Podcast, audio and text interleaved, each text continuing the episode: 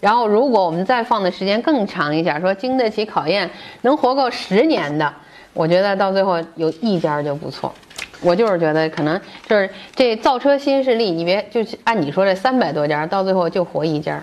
你这有点有点悲观啊。这个你像不今叫年悲观。我说的，我们要把它放到更长的一个历史长河去看啊，活到十年，我们先看到十年的时候，呃，我这个想法呢，是因为中国的市场太大了，嗯是中国是一个无比巨大的市场，是，所以说中国，呃，两千零三就年，你想象不到的，这全年卖两三万辆车的自主品牌，现在大有大有在啊、两千零三年井井喷对吧？嗯，到现在，传统的我我们一开始对谈的时候就说了，现在可能洗牌已经开始了，是吧？但已经也十几年过去了，嗯嗯。那么现在随着一个新的一个汽车市化潮流开启，嗯，那么多造车新势力进入，嗯，呃，我我相信这个可能还是会有很多的车能够，呃，就是三百多家，百分之十，百分之十太多，嗯百分之五，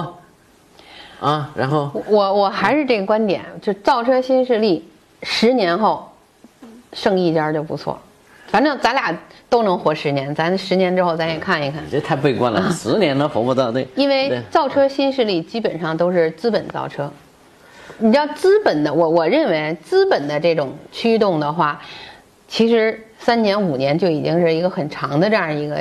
期限了。当然，造车这领域很慢，像那个李斌这车现在不也未来也三年了吗？但是三年说实话已经烧了不少钱了也。那但是从总的来说，既然是资本的这块儿，我觉得能到十年，真的是能到十年的时候，我们看，我自己认为十年就能剩下一家。一家哈，嗯，我认为三家至少是要有的，嗯，三到五家是要有的，对，嗯那我们到时候看看吧。我是认为就一家，因为今年现在进入这个车企的，或者进呃就嗯进入新造车新势力很多啊，像那年初，你像你像你你们看我们看上汽啊，嗯，你说这个古风，嗯，然后上汽副总裁管财务嗯的，他他跟富强是吧？富强也算是上汽出来的，对，嗯啊，做了 SUV，嗯然后呃上汽大众总经理张海亮啊，先去乐视，然后现在电做咖做电嗯咖，对啊，然后我们我们再看他们，他们集聚的是一帮传统的造车人，很多啊，当然也加上互联网很多人在里头。然后你像戴雷是吧？他他这个也是传统车企进来的，实际上是几个德国人加上一些中国人，嗯，在中国造这个新，我我我叫智能网联电动化汽车，对吧？嗯，类似的还有很多，就是这个势力啊，你刚才讲资本是可能逐利的，嗯，资本的耐性是很少的，对吧？嗯。但是我我在想这个问题，也许再过几年以后，他们通过上市，嗯，来解决未来的这个资金问题，所以说他们可能会。就说促进可能会不会是那么那么那么艰难，而且未来的这个市场可能会打开了，嗯，这种这种新能源，这种智我。能、自动网联啊，我我觉我觉得就是说，呃，因为根据概率嘛，肯定也不会那么高那么多，对吧？但是你说只有一家呢，当然也存在未来一家都不剩的一种可能 性对啊，这个这个都肯定，因为这里头有一个故事啊，或者叫有一个例子，就今年在这个美国，嗯，通用汽车的 Robot，这它是一款电动车，嗯嗯，它的销量超过了特斯拉。嗯，那么很多人就认为，你看传统车企啊，一旦觉悟，都很厉不害是觉悟。传统车企一已经旦觉悟有，以他们其实早就觉悟了。我觉得早传就觉统车企真的很聪明，而且技术积累早就在那儿了。他就是一旦真有危机的时候，马上就能出大招。他无非就是不愿意革自己的命嘛。现在是，我说那我之所以说就剩一家的原因啊，第一，这是资本造车，我觉得资本都是利益驱动的。十年已经是一个非常有耐心的这样一个考验了。我觉得这是第一点，第二点，我觉得传统汽车不会给太多的机会的。如果这块市场空间真大的话，传统汽车马上就能杀出来。而且这个整个这市场已经酝酿这么长时间了。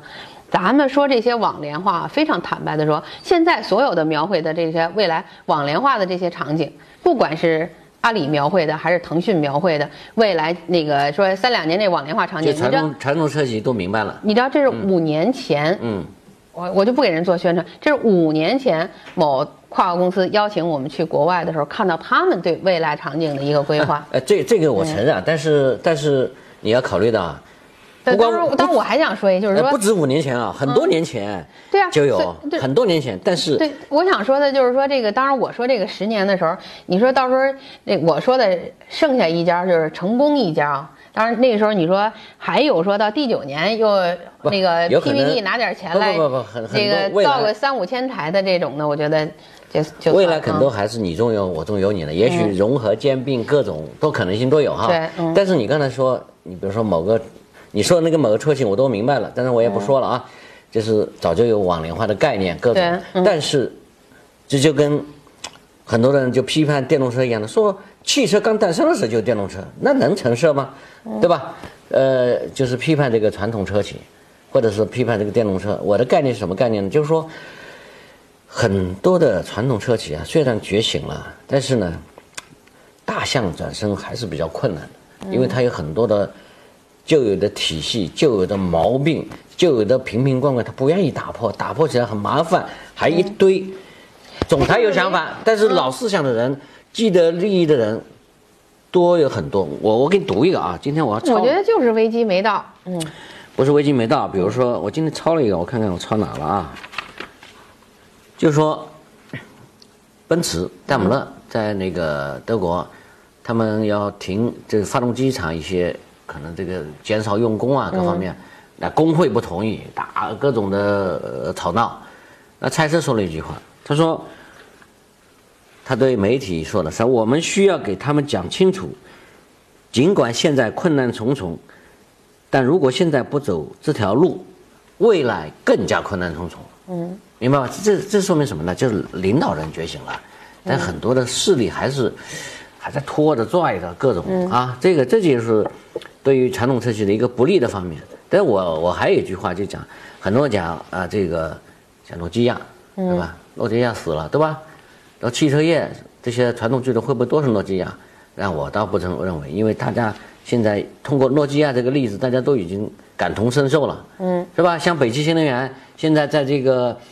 叫蓝谷，它这个地址就是以前诺基亚在中国的总部，嗯嗯啊，我而知道这个嗯是吧？而且他们现在在在北京新能源这个有一堵墙专门介绍诺基亚，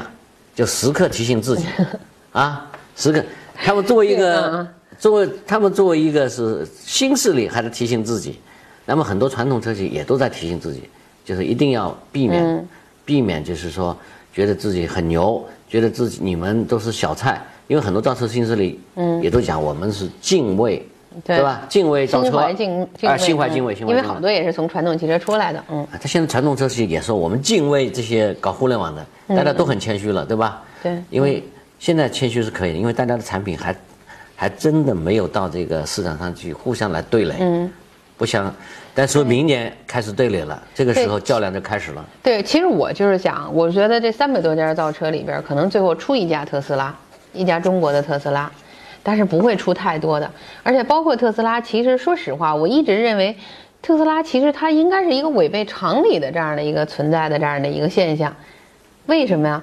特斯拉一年卖几万辆车，它的市值已经超过了通用。通通用那是一是年美国卖最一大的千万辆车，市值最超大过的汽车对公司嗯超过千万辆的这样一个汽车巨头。所以我是觉得，当你几万辆跟千万辆的这样一个量级比，它的这个在资本市场倒挂的时候，那引发的中国这三百多家造车，那是非常正常的。因为第一，全球最大的汽车市汽车市场在中国，中国这几年发展又势头非常好，资本就是愿意往这边去引引那个涌入，这也是为什么这么多的原因。我觉得特斯拉在这方面是给这些资本市场带了一个头儿，让大家对这个领域充满的这种新鲜感，觉得这个领域这个血液非常新鲜。但是我觉得这是一个百年的这样的一个制造企制造的这样一个领域，所有现在经过的危机，在过去其实都经历过。所以我，我自己是我我是你还觉不得能理解对特斯拉吗？对，我觉得对传统的这些车企还是要心存敬畏的这种的。但是我觉得传统车企这块儿，谁能走得远什么的，也看自己的坚持。嗯，所以你看，你随波逐流，有可能还是死得早的呢。嗯，所以你看，今年小鹏汽车让海马汽车代工，海马汽车股票就升了。对，啊，沾了造车新势力的光，它就能升。嗯，前两天蔚来上市，江淮的我股票涨涨了，嗯江淮股票涨了吧？嗯，关键还有广汽跟蔚来说我们要成立一个什么公司是这吧？前这前天嗯签就约前的几吧？天啊，前天广汽的啊股票也涨了是吧？对。哎，你说这说这是，你从这里头你就能理解为什么特斯拉的股票能涨，嗯，对，呃，其实我是觉得，就是资本市场受认可嘛，是吧对？但特斯拉它的概念是什么概念呢？特斯拉不能说是资本市场也不是无缘无故的，呃，一阵风。嗯。特斯拉这个风已经很久了吧？嗯嗯。而且它特斯拉确实代表用电动车，嗯，一款高级轿车电动车做的，我觉得它其实它真的智能，嗯，智能这一块我必须要承认啊，嗯啊，虽然它现在大规模制造的能力还是弱，对啊，Model 3到现在还不嗯能批量生产，是不是不能批量生产吧？对嗯而且它也缺资金，也还在缺资金，对，嗯毕竟它是自己在那滚出来的一个、这么一个，但是我觉得对特斯拉的评价，就是说绝对不能认为它走得早。而是我觉得它很多方面还是处于先机的对，嗯它我带了一个模范带头作用。不我我我对特斯拉呢也是心存敬畏，或者说心存敬佩。为嗯什么是这样呢？我觉得它的是它的它是真正的颠覆我们对传统汽车的这样一个概念一个理念的。很多人对电动车的很好的认识都是通过特斯拉来是的，不光是电动车，其实就是对智能未来汽车、对对智能、对对电动车，对甚至对整个这套理 念，就完全是我觉得特斯拉是一个颠覆式性的概念是，它是可能就是汽车行业的苹果，包括今天。呃，蔚来也好，威马也好，这小鹏也好，他们这些车其实概念我都已经看过，甚至包括拜腾的这个概念车什么的都都看过。但是我觉得啊这些全都已经是在我们可以想象的、想象的空间范围内去做出来的产品。而特斯拉出来，特斯拉出来的时候，它很多东西是我们没办法去想象的，就是过去没想象过的。所以我觉得，其实现在来看啊，特斯拉它有很多的这些，它的所谓的智能化啦，它的这个电动的这块儿了，现在技术都不是算最好的了。甚至它有些东西做的也不是特别高的但，特但斯是拉它就是很多开对放性开放性开创性、理念性的这种颠覆，我觉得这是对全球汽车工业的一个贡献。这里头就是我们能这话再多说两句的话，就是为什么当时特斯拉行，Fisco 就不行了。嗯，Fisco 跟它也是同时代搞的，纯电动跑车也是很炫的。嗯，但确实它没有特斯拉后面这种智能这种对，嗯，不叫概念，实际上运用智能这种这种把这种迭代、这种概念。对，远啊程升级啦、远程什么升级之类的，嗯。这是特斯拉做到了，所以特斯拉的成功它不是无缘无故的，嗯，但是它一下子就进入到了让汽车进入到了一个新的品类的时候，那么中国的造车新势力都在跟，嗯，跟这个，跟这个呢，就说所以说它你刚才说了很多，你也觉得嗯没有太敬业，下一步实际上是跟的同时要让我们的智能啊各方嗯面啊、更加成熟，对，而且我跟你说啊更加成熟，智能这块儿更成熟，或者是未来更有发展前景的，其实这也是资本为什么好多看重中国这些造车新势力啊，嗯是因为中国的移动互联网发展在全球是最领先的。那是马上五 G 联通五 G 网络对，要啊上了，所以其实你看，因为特斯拉它在美国开发，美国的这个互联网其实是走的是很靠前的，但是它在移动互联网上的速度是落后于中国的。是是是嗯那汽车作为移动的这个智能舱，那在中国整个这个移动互联网这样一个发展趋势下，我觉得它会走得更快。所以说对这是一个是所以说这个这一块，呃移动互联、智能各方面，就特别是刚才联网化、嗯这种东西，为什么中国车联网那么牛？包括前两天福特跟对嗯阿里签署战略合作，是吧？这以前的他们的这这叫 think 是吧？对嗯相当于作废嘛，对吧？对对嗯所以未来有很多就是中国领先的，国外要跟风，要跟中国，在中国要跟中国的合作伙伴一起做，这个是中国汽车业之前是前所未有的对，啊。然后呢，刚才讲了很多的造车新势力的一个概念，然后但是我们也讲到了，你看。呃，广汽跟蔚来，江淮跟那个李斌的这个，嗯，但是人家这个就是当然很多的这个舆论说， 你看这江淮代工的行嘛，对吧？让李斌也不胜其烦哈，不胜其烦。嗯但是广汽跟他合资，但是我们也知道，实际上，你像长安之前也跟广汽有一个，呃，也跟蔚来有一个这个这种嗯对合作啊。嗯实际上，当时我问那个徐乐平董事长，他说这种是保持这种战略弹性，嗯，某种意义上也就说明就是传统车企。对未来的警觉，已经想跟上这个步伐，这个对这个不能否认。嗯，所以我们看到，实际上你看吉利啊，我们就不得不说到吉利了。吉利现在你看，它有槽槽专车，嗯，啊，嗯，是他实际上他没说我未来是个移动出行公司，但他潮州专车做他得很好啊，现在做的非常好，做得很好，啊嗯他就是在这方面布局了，对吧？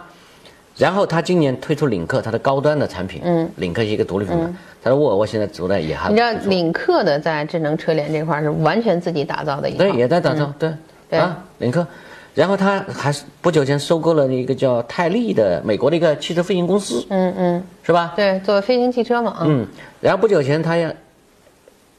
就前两天二十七号嘛，嗯，要收沃尔沃沃尔的沃的卡车那块儿的哎股他说权，现在已经是沃沃尔沃卡车的全球第二大股东啊嗯对，了，去年后又收了一个沃尔沃，就是说他这种布局。另外，今年他还收宝腾，对嗯对？吧？然后呢，他就是我从呃，对，他还想入股戴姆勒，嗯对，没同意嘛，人家没同意，啊但是但因为是当时好像戴姆勒要入股百分之五左右的股份是吧？是对，你知道百分之五左右，如果入股成功了，那就是戴姆勒的第二大股东。第二大股嗯东，所以说你看这个李书福的这种雄心很大，嗯他你实际上你看这些你就看到他在布局，嗯，他什么局都在布，传统的局、国际化的局，对啊，未来的局对都在布，因为谁也不知道未来到底会怎么样，嗯，所以他会尽多的、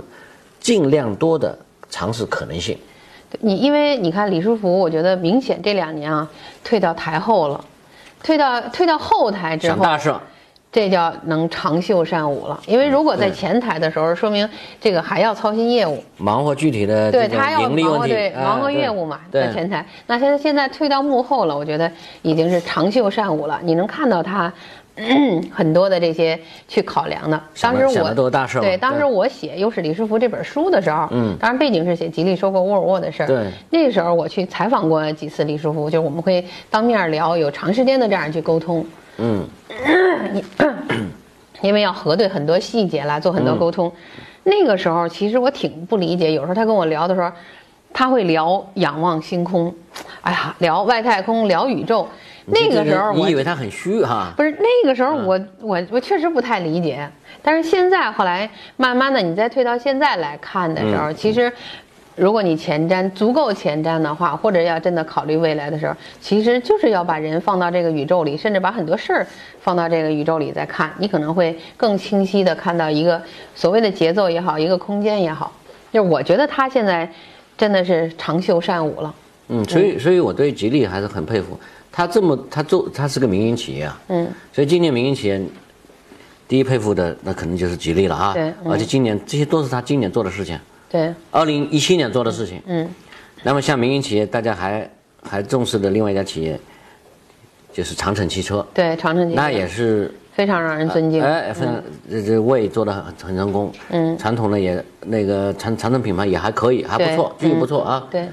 那么今年当然还有一家，就是像力帆这个老先生这个李明善，嗯，退休啊，对嗯呃让出来，但是他们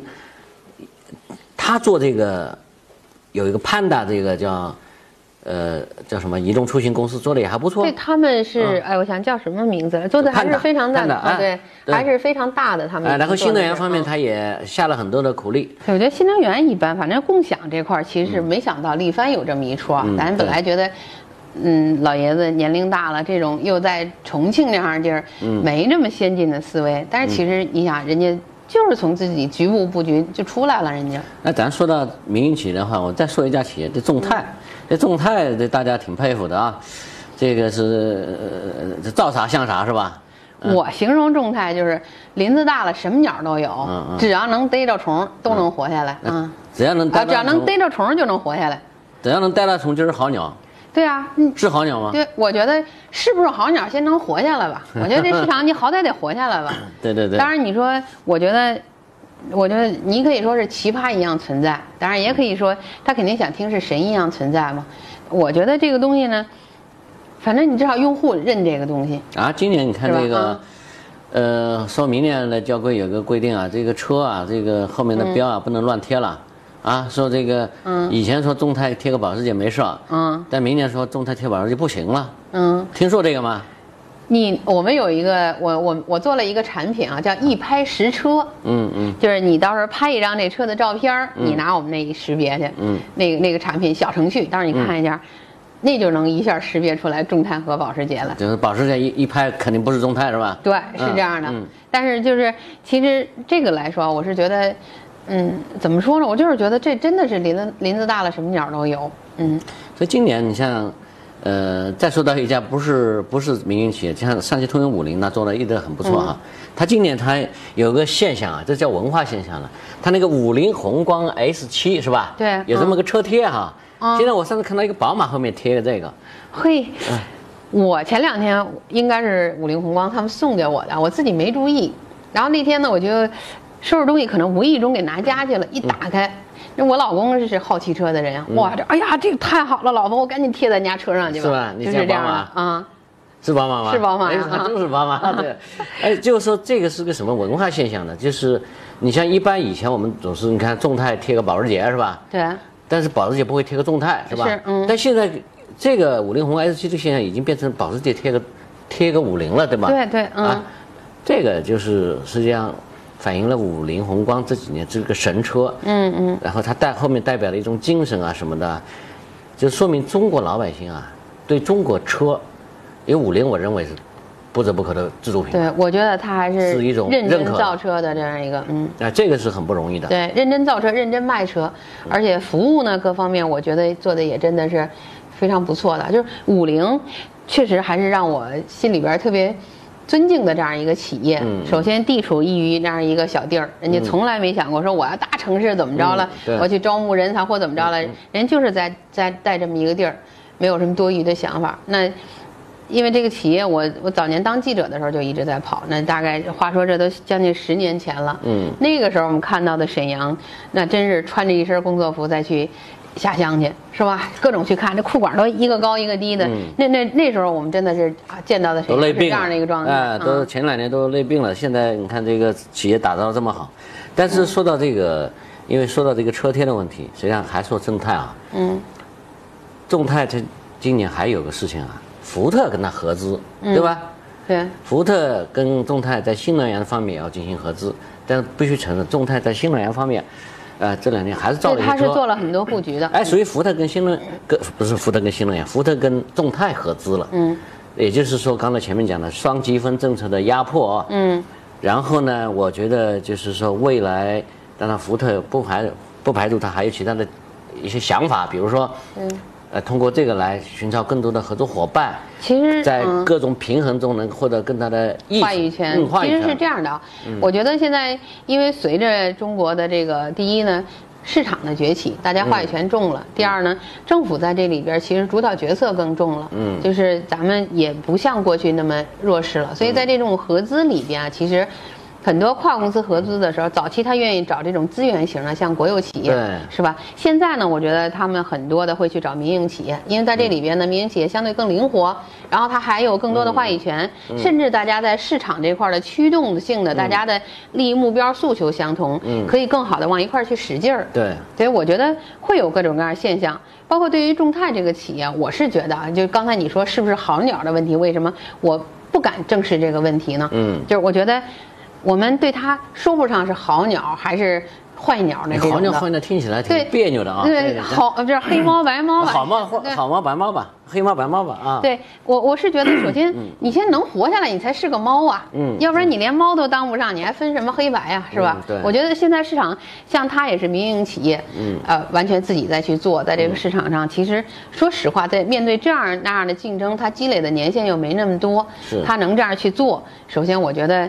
也不容易。呃对，它先、先为活下来，先为当只今猫嘛嗯对，，是今吧？年也上市了。对，你说黑猫白猫这块儿再分的话，其实，呃，我是觉得这个，我也偶尔买 A 货嘛，或嗯者我也经常买 A 货嘛，我也要正视一下这这个问题嘛，啊。嗯是，那咱不说众泰了啊，咱要说的企业也也也也非常的多。你比如说像再说明显，就比亚迪这几年原来是新能源的引引领者，那这两年对手太多了，现在大家已经搞不清楚了。在这里头说到呢，像福特跟众泰合资，嗯那么今年实际上还有一个大众跟江淮的合资，对嗯包括前不前不久华晨跟雷诺在轻型商用车方面的合资，啊对是吧？然后今年实际上还有一个合资，叫或者叫怎么讲呢？就是奥迪准备跟上汽进行的一个、叫叫一个合作是吧？嗯，那这个是也是二零一七年闹得纷纷扬扬的一个事情，嗯，是吧？这个是说明在中国的新的汽车历史形势下，新的市场格局下，呃，这些跨国车企都在想办法。对，跨国公司在中国的新一圈布局，我嗯对嗯觉得你看能看到很明确的是新一圈的布局。是嗯而且在这一圈，其实，在这样里边，我们也看到，其实我我反倒觉得江淮还是比较开放，就是这个企业啊，开放性还是很强的。嗯，这个他怎么讲呢？通过跟大众的合资，嗯，通过跟李斌的合资，对，我觉得使他身上就是洋气了很多，是的，洋气是了的，很多，嗯是，吧？对，嗯，但是因为呢本身其实它早期它在新能源方面的这个布局也做得啦、挺早努的嗯力啦，也做得挺早的。对但是确实，在传统汽车竞争很激烈。其实我想在传统汽车上，纯的靠传统汽车去杀出重围，我觉得他们可能也意识到这个难度了，所以也真，我觉得他是做了多种布局的这样。嗯，那你觉得奥迪跟上汽的合资，你你怎么看？从去年的年底，嗯，从一六年底啊，然后到二零一七年五月，嗯，这个之间那很多都是头头条了啊，占了很多头条吧？嗯，你怎么看？我是觉得，说实话，我看这是这事儿很简单，就是奥迪肯定是在希望在中国有更大的发展，希望有两个合合作伙伴，是吧？这个能一手托两家的，大一家手都托希两望。家能够获得从中能获得更多的好处。嗯对，因为包括他在跟一汽的合资里边，他还跟其他的合资企业五十对五十的股比还不一样，对嗯是吧？他的股比应该是四十吧，在一汽的这个合资里边。我觉得，尤其在中国市场，他已经做的这么大了，嗯那在寻求新的发展的话，他再想一手托两家，我觉得这些奥迪的做法咱们都能理解啊。嗯但是对其实你看，整个这一波风风雨雨闹过来啊，我觉得，嗯，这就是其实，呃，我觉得奥迪市嗯场很大的，对，奥迪本来是个大腿，嗯现在把自己做成胳膊了，嗯所以面临的结果就是胳膊可能拗不过大腿，因为他选择这个合作伙伴来说，啊其实真是两个中国在在中国重量级的嗯特别强势、有重量级的两个合作伙伴。当然，你说你这个人家说与狼那个就是那个天天喊这个狼来了，说与狼共舞这事儿是特别牛逼的事儿，但是说你说你这个在两头狼之间做平衡，这其实也是很困难的。所以但是最近我知道奥迪跟上汽的合资又开始了，又开始行嗯动了，因为大家认为这个事情就就偃旗息鼓了，但实际上并没有，啊因为面向未来，他们还是寻求多种的这种可能性，但是显然就是今年是应该讲经销商起义，嗯，啊，经销商起义，我我认为背后可能一汽在背后也是在做各种努力，嗯，啊，那导致了当初设想的那种奥迪跟上汽的这种合作局面可能没有发生，但未来还会会怎么样？我相信也是一定会跟上汽进行一个合作的。那么这个过程当中，当时 有一个说法啊，嗯，说奥迪为什么还要找一家？因为他觉得，呃，这个一汽啊，对，这个这嗯，这这这状况太不理想，嗯，觉得一汽好像没什么，没什么动力往前走，这就是靠着这个，吃老本儿，靠而着且几个合资原地公踏司步，嗯，靠着外方吃老本，而内部呢就是表现的相对保守，嗯，是没有进取心，这个这个干活的冲动不足，对吧？嗯这是一个，呃，有人说这是一个重要的方面，那当然这个呃各种说法都有，嗯，但是。这就说到了今年八对我觉月得份，徐留平我们要从这儿举起拉拉说说一汽，我觉得对一汽是今年在整个的所有的车企里，其实应该是最受关注的这么一个企业。所以一汽的徐留平入叫入入主，入主一汽是今年的，实际确实应该是个重大新闻。对，我觉得如果说凭今年的风云人物啊，这个应该是非徐留平莫属了。嗯，对，因为他这个叫雷霆行动，这叫迅而不及掩雷什么掩耳之势啊，迅雷不及掩耳之势，啊这种之前没有人想到，知道他会动，没想到他动的会这么快，这其么嗯实对，其实是这样的，没想到这么突然，因为之前传过一圈儿，啊，那一年前没想到这么突然是指嗯对没想到他会去，对，那么那这个去了以后去吧，这事儿我我能想到他得去，这国家要求你去，那这要求到这儿了，是不是？那如果说这还是第二圈要求了，那他肯定得去了。那第那我也不知道第有没有第一次、第二次，但是我觉得这一次去，他是作为董事长、党委书记，嗯，那么全盘的这个一手抓的嘛一手抓。那么去了以后，他这个，嗯呃，这个改革是是论论天算的，也不叫论天，他的这个工作表是论天，嗯，但下面人感觉是丰丰满满都在都都在工作，对，嗯，啊，这引起了巨大的震动。那么我们因为呃十一月号咱是做了一个就 Mr. 徐，嗯就徐就讲徐留平在一汽的这个改革，讲他怎么样换重新振作这种士气。嗯因为我刚才说奥迪跟一汽说说又起了外心，因为说这个这个合作伙伴没有没有没有精神了，嗯，啊，他鼓鼓鼓足干劲，工作作风扭转，嗯，那么第二个情形呢，组织架构的变化，把整个集团运作红旗，嗯，然后把很多该砍的砍，该该并的并，那么第三个就是在绩效啊、人事组织方面进行了一个重大的改革，嗯，几板斧下去，到现在为止，然后应该说。这个年跨过以后，一月八号，红旗的战略正式对发布，在人民大会堂发布啊嗯这基本上是属于一气呵成。但这个呵成的过程当中，说法也很多，因为我们报道的相对比较多。嗯嗯。然后呢，但是外界呢，因为对对这个改革啊，大家说，嗯你看这个这么累啊，这个是不是啊？七幺幺工作啊，这有各种怪的声音啊，嗯符合不符合劳动法啊？呃这个各种什么什么这个把技术中心给打拆掉，他就说这个是不是人才遭流失了？大家就，让我认为很正常，就是任何一项改革一定会触动一些人的利益，所以会、会嗯有我这嗯，我我说这个呢，可能大家都说有点像官面儿的话，我觉得嗯徐留平现在处在一个最好的时代，也是一个最坏的时代。当嗯然说的是一汽的这个时代啊，嗯嗯，他处在一嗯汽，我觉得一汽甚至从成立到现在以后啊，我觉得现在是一个最坏的时代，嗯是吧对？虽然贪腐抓了很多人什么之类的这种，但是整个这个长子其实已经非常孱弱了，嗯，这是吧长长子长子已经久病三缠十身，，已经是成是吧对，啊，各种药都给下，这两年对下了不少药，是吧？呃，这两你年来哎看着，不，这两年没下什么药。我我觉得这个嗯没没下没下，呃，就是大病一直在吃感冒药，啊、基本上是这意思吧？对对对对但是其实我们也看到，就是反正我是觉得，嗯这个一直在吃各种药，就是整个这个。其实他现在基本上这几年确实在吃老本儿，嗯所以我说理解奥迪人家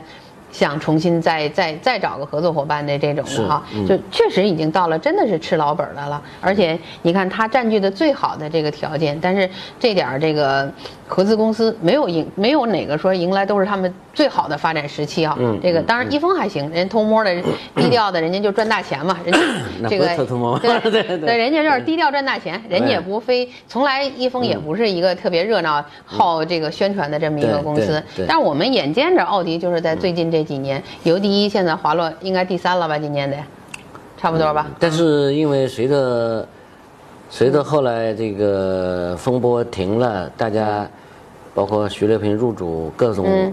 又往上赶上了一点了，就是掉的不太厉害。对，是掉的不太，就确实是掉的不嗯太厉害。就是现在这块儿，我觉得是那个有好转的迹象。对嗯前两天奥迪那个他们也组织一个媒体交流会，因为我也看到他们其实在这两年调整还是很迅速的是，是嗯因为汽车企业跟其他不一样，调整起来它是需要一个时间周期的，因为产品需要周期嘛，嗯你还是需要有好的重量级的产品跟策略推出来的。是。那我看到，反正他们这个交流呢，我感觉还是能看到他们内部做了很多变化努力，变化嗯有很大变化。明年我还挺期待奥迪能有一些全新表现的啊。但是确实是，就是整体的这个，我觉得一汽处在这样的一个就是困困局对中，最最困局最最最坏的这样一个状态里了，已经是。嗯那么最好的时代呢，就是已经面对这样的一个情况了。那徐留平，徐留平再去的时候，他需要他就是变。嗯因为你知道，过去其实面对这样的一个大象的时候，你去了之后，第一你是先不敢变，不敢动是。吧？不敢动，就很多人到那儿不敢动，嗯，再到那儿的时候发现不能动，对是吧？不能深一动点是不不能能动动，是吧？对。到在第三个状态是动不起，对因为你真动了，有可能把自己动走了都有这种对可能性。对，但是我觉得徐立平现在处在一个时代呢，就是到这儿他可以动，嗯，对于他来说，所有的变化都是常态，而且所有的变化都是应该的，就是大家能接受他的变。是。但其实你知道，对一个大象去这个就去去动这个大象，其实它让面大临的象转身，对，当然它面临的问题，就是它它变这事儿大家都能接受了，但是确实是那其他的它怎么让它变了，各种的，我觉得它面临的困难是非常大的。所以你知道我上那儿去，我觉得呃，说百废待兴有点夸张啊，那个但是基本上也是如对，此但是吧。因为你知道，其实红旗的这个，我觉得过去的留下来的它的这个整体的这个从产品的这个布局啦、研发的布局啦各方面的，我觉得，呃，确实是这个相比较其他的这个会有一点落后，我觉得是啊。我形容我形容徐乐平在一期的改革，包括红旗，嗯，就是说他不是在一张白纸上画画，嗯啊对，一张纸已经画的已经很难看的一张画了，是吧？嗯。但我形容他是把画把纸翻过来了， 翻过来还有一张白纸，他重新画。所以他现在面临的问题，人说不破不立啊对。我觉得他去了之后，其实包括全体起立了，从合资企业到自主品牌，他都在破。是，嗯，我们看到破，然后其实现在对于他来说，关键是立，立什么，怎么立。其实立什么这块儿我们已经知道了，他要立立红红旗旗对，但是怎么立，其实对于他来说仍然是一个非常大的压力。嗯、我觉得我也挺期待一月八号这个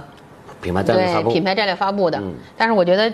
哪怕是一月八号品牌战略发布的话，其实它也只是它第一阶刚刚段开的始刚刚第开一始阶段的一个工作的这一个、呃一个小不叫总结啊，第一阶段的这样一个给大家一个练习亮相吧。是因为也有人说说，你看徐立文去了一期之后，那么愿意出来亮相什么之类的哈。嗯但我说我说他必须去亮相了。因为现在需要他来提振一汽的士气，他代表的一切啊，对提振一汽的士气，嗯让用户对它是有信心的，让媒体对一汽有信心，我觉得是这样一个状态。你像早嗯年，我们不得不又说到李书福了。早年李书福说没什么钱，嗯，也没什么钱打广告，嗯，不断的出来现身说法，记得吗？那因为个时候他吗？是品牌代言人啊，他品牌代言人，所以 其实我觉得徐留平可能他马上就他就应该是红旗的一个品牌代言但人。啊是呢，，因为像李书福他是民企，所以出来说呢，大家觉得啊，这是他的企业是吧？嗯。那么对于国企来讲的话，你呃很多人会说你这是不是个人出风头啊？就有各种匪夷所思的这种这种议论，嗯嗯，但是我觉得其实不过他，我就说嘛，他到了一个必须自己出来的时候了，是就他他自己必须走向前台了。所以我我自己的观点啊，我觉得我很期待一月八号，但嗯是同时我也想说，如果说有看咱们这期节目呢，就是大家嗯也不用对，或者说也不要对一一月八号这个发布会做特别大的期待。说万一低于一点儿你的预期了，各种的声音就出来了什么的哈。嗯我觉得因为它一只定会是有对，因为我认为啊，这个第一呢，它只是这几个月的时间的一个第一一个一个，就是它需要给大家提振一下士气。它第一次出来给大家，或者第二次，第也二次算对第二次出来给大家三提十振九月二士十一气。号的红旗的 H 7的对新 H 7对，上但市。那个嗯时候吧，其实是特别紧凑的一个了，已嗯经是、对对对是吧？那这次呢，我觉得算第二次，也算是给提振士气。那其实真正的策略战略，它可能真的需要一段时间才能体现出来。这个我怎么形容呢？就相当于是以前的是一个一个人啊，嗯，比如说我们要在一个起跑线上，对吧？嗯，在一个起跑线上开始跑。对于红旗来讲，或者对于一汽来讲，之前离这个起跑线还很远，对，他现在只不过是努力的把这个病人弄到起跑线。啊起跑线其实也还还没到，我自己都嗯你觉觉得。得还没到，但、但是努力的这个往那个方向走。嗯对对也就是说，他因为历史欠账太多，嗯，但现但现在我觉得最最近这一些动作，我们看到啊，前两嗯天看，你说呃，红旗有成立了粉丝团，叫骑士团是吧？我那天就嗯在一起呢，啊，在一起嗯啊对，，嗯，，然后还有这个，你像，呃，像一汽要给这个摩拜那个那个未来的这个出行那个汽车代工，对吧？嗯嗯，这个这个思维还是蛮先进的啊，对包嗯包括这个，呃，就是跟呃徐留平商量以后，跟那个很多的这种互联网造车企业的对嗯这种沟通，对跟什么华为啊，跟呃百度啊，跟什么很多，对，对还，有腾讯，我啊我刚跟腾才讯说那啊天，我就是陪同我们的那个老我板们公司的 VP 嗯嗯嗯去上那儿去做那个车联网方面的合作沟通，啊而且其实一汽是特别主动的，因为海洋总咱们也都认识对这么多对嗯年老朋友了，从一上任就开始，呃，大家就开始有了沟通了，所以时间凑上之后，马上大家去做的沟通，嗯，是，所以现在这个整个一汽，所以今年我觉得叫重大新闻，就是徐留平入驻一汽带来的这种改变，嗯对啊，这种把一艘一艘船等于重新调整了方向，嗯，本来大家认为这就是个泰坦尼克了，嗯。啊，就等着一起沉呗，嗯有这感觉，真的有这感觉反，正我我是觉得啊，就是所以，我为什么说大家呢？就是一月八号的时候，我希望大家还是对他宽容一些，嗯不管是对徐留平还是对红旗，我觉得一月八号宽容一些。包括红旗这个品牌，说它的品牌价值一百二十四亿哈，嗯就是大家把这帽子给扣这儿了，但是这个品牌它从来都是作为一个形象出现，没有真正的去大众化过。以我觉嗯得前是品这个这么多年品红旗啊，大家大家都不愿意提及嗯了，而且这几年确实也是销声匿迹，基本上不再呃说什么。嗯嗯其实我是觉得，就是红旗这个品牌吧，太太贵了。大家为了这个品牌吧，确实每一代一汽的这些人啊，我觉嗯得真的，咱这个不可否认，每一代一汽人都为红旗这个品牌啊做了不断的去努力了。是对，就是努力的时候，就大家，嗯，这个使劲，今天我要修腿，明天我要拽这儿修胳膊了，后天我要在那儿拽这儿修修修脑你袋你了。说得挺对，就大家各种拽，其实可能反而对他的这个身体没有起到真正实质性的这种强壮的作用。现在你嗯说许留平是不是个老中医，在标本兼治？呃，可以这么讲，就是怎么讲呢？就是说整嗯体的来来看这个病，而不是说头痛医头，脚痛医脚。其实是这样的，就是我觉得现在是不是其实时间短看不出来啊，但是我期待他是做一个说能够标本兼治的这样的一个人。嗯当然，红旗说他的这种，呃，就是红旗的，咱不说叫复活也好了，或者叫什么也好了，我觉得他可能真的说，说实话，他可能需要至少需要一年的时间，一因为年你太乐观了，一年不行。至少需要就是你让他有感觉，稍微有一点，至少需要一年时间。为什么我是这样一个判断呢？是因为我学汽车的，我知道这个车一款车啊，其实从它那个开始造型开始，前期的调研开始到生产出来，大概四十个月。但是它这车能就是到这个车生产要上生产线之前九个月的时候，这时候是彻底不能动了。嗯对因为所有的模具都，但是在这个期间里呢，这几个月里可以进行微调，但是大调整已经没有了。现在对于红旗来讲，既有的产品它肯定是就是，把质量提上去，把嗯对质量提上去。那么未来的产品，我比较就是说惊讶的就是，呃应该了解到就是红旗的未来的新产品很多都是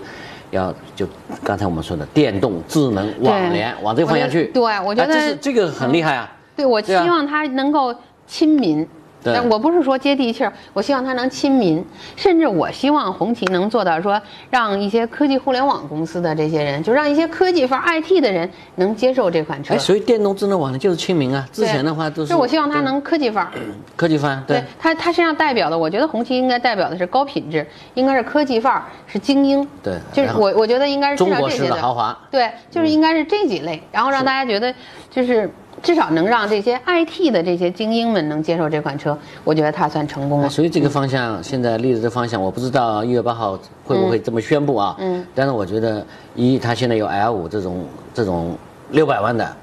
再把品牌像塑造成劳斯莱斯这样的高高的在上的，不叫高高在上，至少是就是说，买这种车的人已经就是说，不是表示你有钱，而是钱不算什么，重要的不是钱了，是另外一种意义，是吧？对那么刚才讲的，如果说往电动、智能、网联这方向发展，那么这个时候真正的叫亲民、亲时代，嗯，亲近这个社会，亲近这个真正的市场对，不把自己再吊起来了。对，我也觉得是。所以就是说，我说，当然大家也别对它太苛刻，因为嗯这个汽车跟其他还真是不一样。其他的说你这个产品能快速调，那个你说营销策略能快速调，但汽车这个产品调嗯所以嗯起来它是有有有固定周期的啊所。以这个叫三到要三到五年，三到五嗯对年，差不多啊嗯。哎所以这里头有另外一个话题，你咱想现，在算四十个月嘛啊。嗯呃，有徐瑞平入主一汽，又把一个话题说出来，就是说几个央企要不要合并？嗯，呃，去年一直是说一汽、二汽要合并，或者叫一汽东风要合并。嗯，那么现在这个又把长安加进来了，说嗯三这三家是不是要合并？因为最近就是怎么讲呢？以前一汽跟东风两家有一些战略合作，签署了这种嗯协三议。方他们三个现在一块儿三方又签署了协议。对嗯啊，然后三方围绕着三方又成立一个国企研究院，这好像好几十家企业对一起成立了。对，国家级实验室吧，我认为应对该嗯对是这对样的。嗯，，但我认为呢，这个三家呢，就合并的可能性，直接合并可能性不嗯大，但是会在一些，呃，是前沿技术，甚至在采购协同各方面，有有点可能联盟性质，对可能我可能我会是有。我是觉得啊，没必要去合并，我自己是觉得我呃，生我吞活剥的合合并肯定是不对行的，因为我是觉得没必要合并，但是大家呢可以有一些呃优势互补，嗯，是吧？第一有一些优势互补，是另外呢，我觉得大家可以，嗯，其实有一些节奏上呢，可能大家稍微的有一些大家那个协同吧，我觉得嗯是是，嗯就是呃，包括一些车型上的这一些协同吧。例如，我是觉得啊。呃，就省得资源浪费太多了，我觉得都嗯是央企，我觉得就没必要做一些资源浪费了。例如那个嗯，那个一汽，你在这个、这个重卡上做得好是吧？那 OK，那其他的这个说长安在说我在重卡上的这个不如一汽做得好，我也没必要非在这块儿去发力了，是是吧？你说这个说就在不同的细分的市场的车型上，那大家没必要，可能我觉得过去的这种重复竞争，其实大家可以有一个战略的协同性。他们现在就是在面向未来的很多新产品、对技术新上产进品、行新技协术同。嗯上，对大家有一些协同，甚至因为毕竟是央企嘛，我倒觉得其实我一直觉得，例如像智能汽车啦、电嗯动电动汽车这块儿了，像这两个比较。未来的这个前沿技术上的研发上呢，我是觉得三家其实应该是协同的，呃所以嗯成立一个国家级实验室，没什么不行啊，我觉得。所以现在以前，就我我认为就是一汽跟东风的文化氛围或者是气质很能类似。嗯，长安呢是另外一种兵工风格。嗯然后呢，徐瑞平入主一汽以后呢，他把长安再加进去了呢，就因为他本身是长安出身，嗯，啊，所以说能够把这几方面，呃，协同可能性，我觉得都加大了，嗯，加大了，对，现在来看的话，我觉得啊，呃，我感觉就是，其实你看这三家央企，他们三个董事长之间啊，嗯其实这个关系我都觉得非常微妙，非常有意思。谁都跟谁有能关产系生直接的关联，对而且谁都能呃跟谁这个所掌控的这个企业有直接关联。是我觉得从政府的这个在这种设置跟安排上，其实也挺有意思的。是所以我是觉得现在这种安排呢，其实是把三家协同，那个协同的可能性有做到了最大了，对做到最，大过去说协同，我觉得顶多是面上一个协同。你说现在徐大平家三能家，实徐质上平协同是三个了企业都待过，对吧？嗯，朱元峰是一汽、二汽都待过，对，徐乐平是长安长安跟跟那个一一汽，对。嗯啊所以这个确实很有意思。嗯对，而且再加上这三个人的性格各有不同，嗯我倒觉得把这个协同的这个或者互补的这种可能性，未来倒做大了。嗯我觉得这也是挺有意思的一个事儿。这这盘棋，我觉得从这个政府下的这盘棋倒是还是很有意思比较有意思的。所以我觉中得国中国汽车有几个徐，真的有意思啊。嗯，这呃确实是啊。对，然后现在还有一个徐，就是徐徐和啊宜。对，徐和宜，哎老徐，这是真叫老徐的 人。呃，这个这个老徐，呃，那个我就管徐乐平叫 Mr 徐，嗯，这个徐克也叫老徐，老啊徐他这个今年实际上大家可能呃也忽略了一个动作，嗯，就是他把北汽威旺啊从北汽股份拆出去了是吧拆出去嗯拆到了跟、跟昌河咳组成在一起，嗯，变成一个新昌河或者大昌河体系，嗯，我觉得这个是对于对于威望也好，对于昌河本身的救济也好，我觉得还是有帮助的。嗯，这这个因为这也是属于内部的这个怎么叫并购冲突，嗯，因为我吧，我就是在北京学汽车，那个时候最理想的企业就是进北汽，嗯，所以北汽这么多年呢，一直关注是比较深的，过去对也写了很多北汽的稿子，对呃，我个人是觉得，我觉得老徐还是一个很有魄力的这么一个人，是是就是，呃，不管是从他刚移到北汽的这种，包括到最后去推嗯动，其实说实话，当年的北汽可能。跟现在的一汽都会是有点儿类似的这种的，它而且当时北汽是多小的一摊儿啊，嗯那其实是把这个摊子现在做大了。对对，我觉得就是他还是非常有魄力的这么一个人啊，是一个因为包括性格上，我觉得我我也很喜欢他 性格，因为性格来也是一个很有魄力的这么一个人。所以说它运筹帷幄这能力还是很强。嗯，所以今年对于北汽集团来说，整个还有一个是，就是福田，呃，王俊玉，嗯呃，相当于就是辞辞辞掉啊了总经辞理去这个，对嗯总经理的职位然后新一代的这个接班人上来了，嗯，这个对于北汽集团或者对于福田汽车也是一个大事儿，这是对二零一七年的。我觉得啊就是我经常说，我说如果说等到说，不管宝沃这个品牌成功不成功啊，嗯，这个等将来中国汽史汽车 历历史上也一定会给宝沃这个品牌给福田留下浓墨重彩的一笔的啊您说到这也宝是沃一个，这也是一个中国汽车行业的一个神一般存在的这样一个品牌。哎我我希望它能成功啊！我觉得现在它也面临的一些困难、一些嗯对问题，我希望它能成功因为说到宝沃就说到宝能了。啊。宝南前段时间就一直说收购这个观致，对，官至呃控股观致吧？对啊，基本已上经入主了已经啊已经入对主观致了。然后呢，呃，我了解到宝能啊，它是很有雄心。作为一个金融资本，刚才又说到开开头那个了对，就是这种非实体资本进入对到了金嗯实实体业了，对宝能的金融还有一个特点，宝能是险资，选嗯择对嗯啊，所以宝能它入股了观致，宝能还要入股宝沃，嗯，不知道你知道不知道这事儿？啊我已经听说了啊啊，，而且是入股宝沃以后还要入股一家，然后他他这个操作方法就很有意思，呃，人家说你一家还忙不过来，为什么搞几家？我觉得他这个、他有平台战略，嗯有这种大思维，哎，其实我跟你说嗯啊，因为我知道的啊，宝能会在几个领域去做布局，嗯，这个汽车制造业是一个，另外包括低速的航空这块儿的，那、嗯那应该是叫什么专业术语？我这不知道，反正就是民航的低速航空，民这个通用区域航空对区域的那个、呃通用航空这块嗯对儿，它也对是有布局的。当然还有另外两个，它应该是在四大板块都做了这嗯个布局了。汽车是一个，因为它险资嘛，其实宝能还是、嗯 说实话还是非常有钱的，人家是拿着巨量资金要入主到汽车行业的，就嗯光一个官制肯定。不能完全符合他的胃口嘛，而且他也要做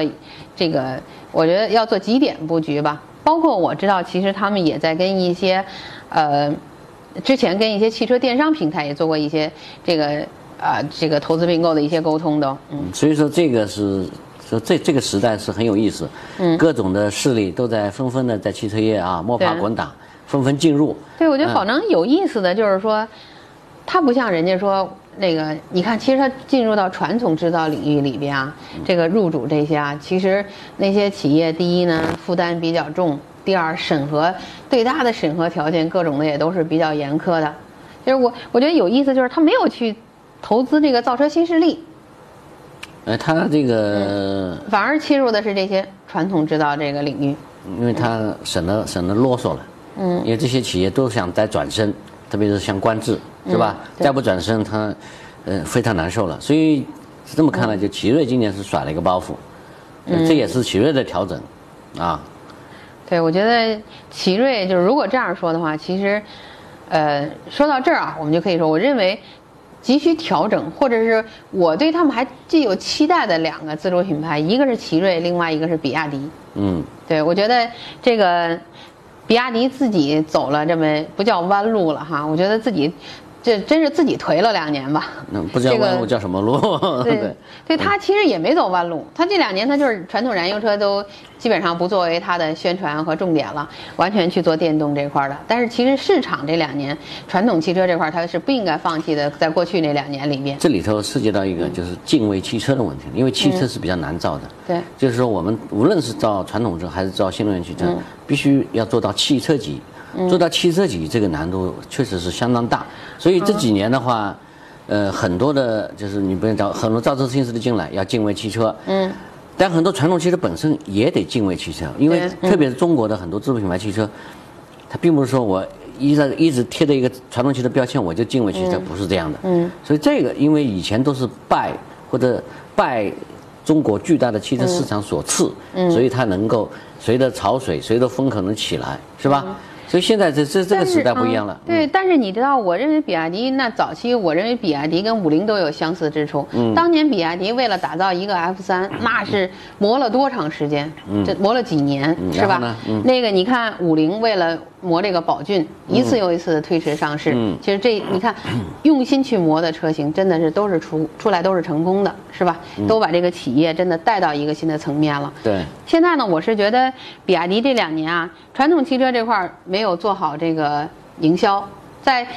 电电动车这块儿，其实本来它应该是中国电动汽车的鼻祖的，嗯是吧？那当然，它现在本身它量也是最大的这样的一个，应该是最大之一，它都不是最大的了吧？好像是，嗯，就前列吧。对，算前列，但是所，但是我我认为它本来应该是鼻祖，我觉得它应该是更好的，但我觉得在电动车这块儿的，呃，布局它也没有做的特别的、这他个想好了，因为他我觉得啊，他他怎么讲呢？他这个触角伸的比较广泛。嗯，所以我我现在就是我这个叫什么呀？呼叫比亚迪的觉 醒，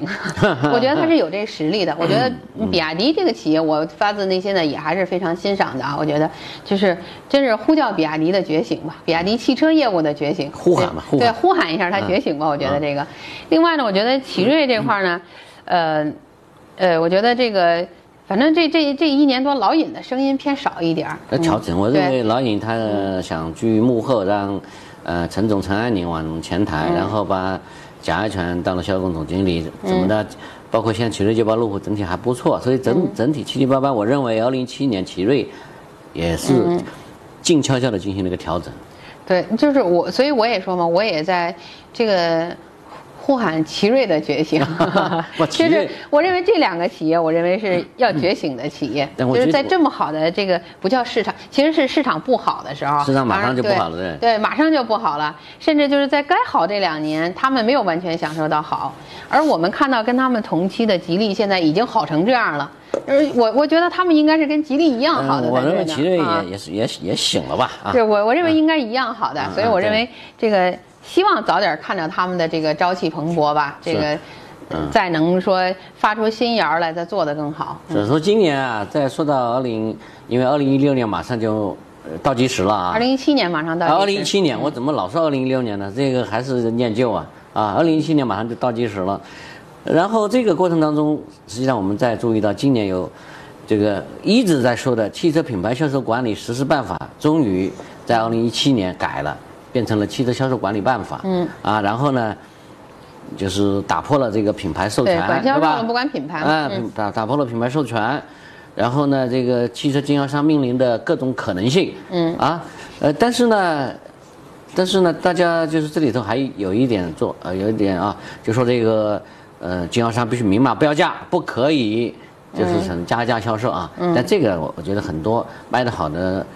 品牌也做不到，做不到，这个就就就我了太解做不到了做不到哈。嗯。但是呢，他做得到的，就是说卖得不好的这个经销商，他开始卖别人的车，有很多都在动这脑筋，是不是？嗯嗯对啊然后前两天呢，就根据这个，呃，这个这个变化，我也我接触了很多的零部件，呃，供应商，包括也很也还有很多这个维修商、经销商，包包括就是这种维修商、快修连锁，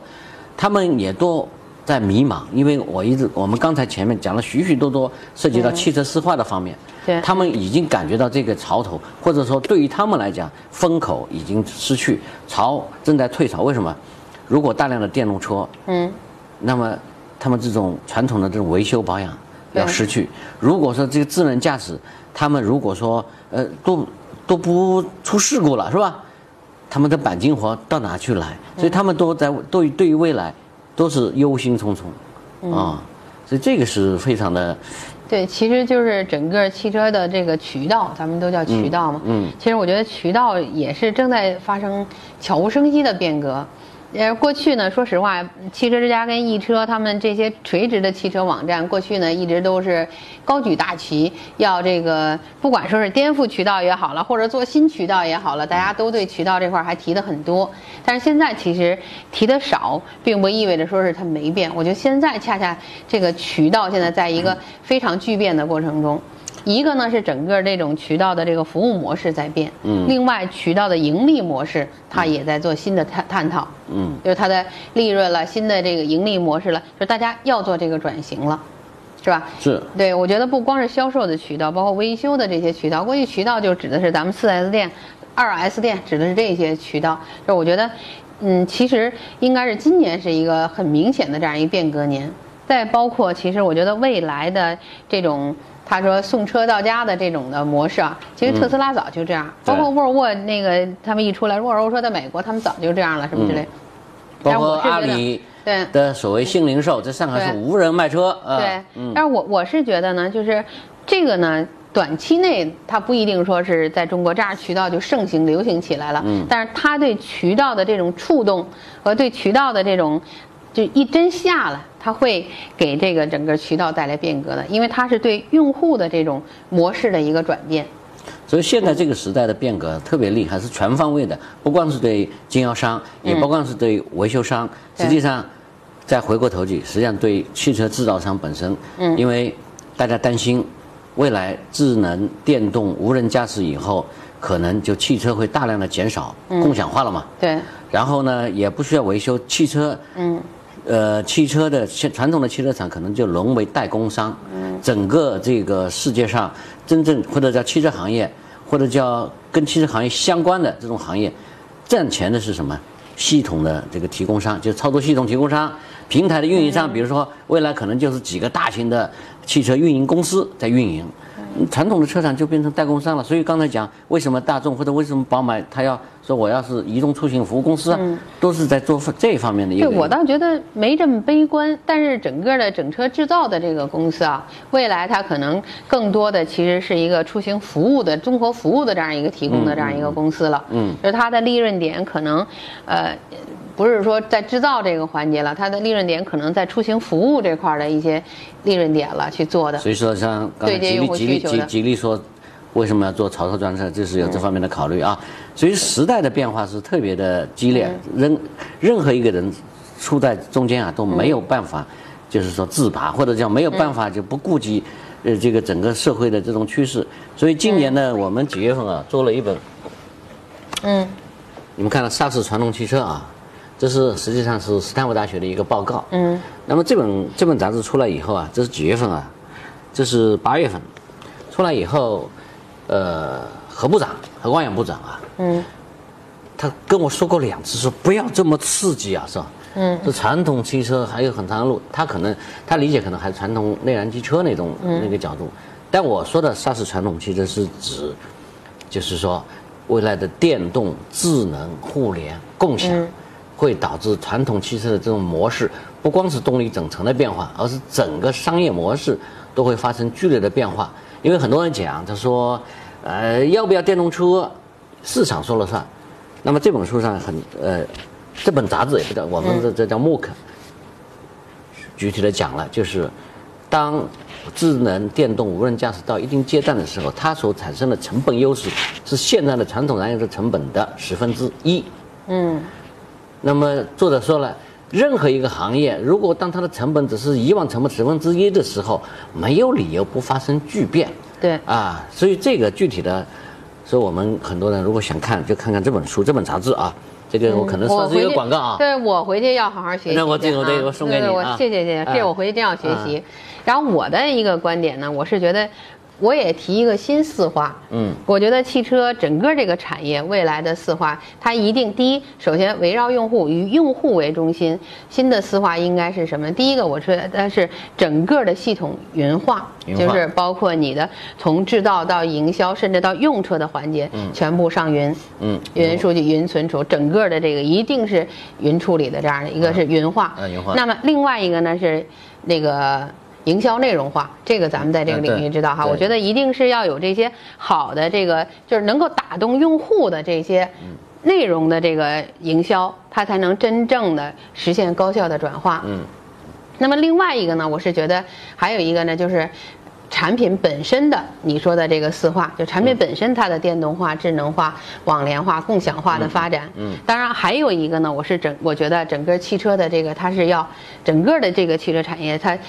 使用的时候，它是一个场景化，其实要把线上线下的这些使用场景全面进行打通，而且通过这些使用的场景，能够更智能的来服务它。嗯就是例如，那你的使用场景，过去它仅仅是一个开车的这样一个场景，嗯未来的场景你可能想它是一个智能化的汽车的时候，它能自动驾驶的时候，这种场景下它是一个什么样的？其实它是要智能联合连接起来的。嗯所以是我觉得是云化、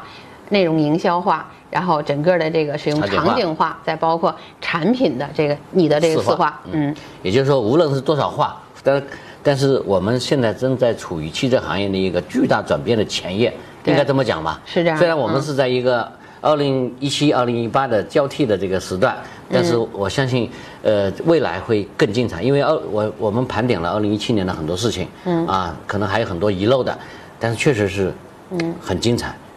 但是明年我相信会更加精彩，因为各种的较量，可能明年还要进一步的发酵、发生啊。我们我觉得很期待这个二零一八年呃汽车业的变化，因为汽车不光是关乎汽车这个行业，汽车作为一个大型大型的移动是吧？嗯，智能终端作为一个数字空间，一个储能终端，它代表了这个各各种可能性，会把无数的人都连接在这一起。嗯，所以我我期我们期待二零一八年会更加凄惨，对，而且我是呃不是更加凄惨啊，更加精彩啊这精彩的错嗯对了。对我我是觉得呢，我认为啊，二零一八年的中国汽车产业一定会特别热闹。嗯有传统汽车的这个呃大家的鼓劲儿前进，也有我我在互联网公司啊，我知道互联网公司在汽车领域的介入。嗯当然，我们还有这三百一十四个这个新势力造车新势力的这个切入。我之前之前我说我说那个只剩一家这个，我说目前现在这三百一十四家造车新势力，我觉得十年之后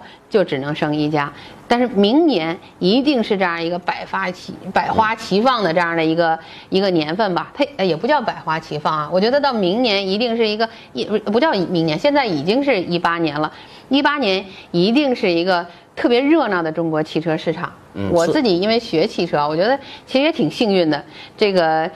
正好赶上中国汽车市场发展最快速嗯的这么多年。那在这十五年的时间里头。真的看了这个中国的汽车市场，就是都不叫起起伏伏了，是一路的在崛起到现在为止，一而路且嗯的高歌猛进。对，在这里边儿我们看到了这里边儿的，首先看到产品，看到这个行业里的人，经历了这个行业里的事儿，哎，也经历了一个又一个有意思的这样一个阶段。所以我，我是觉得，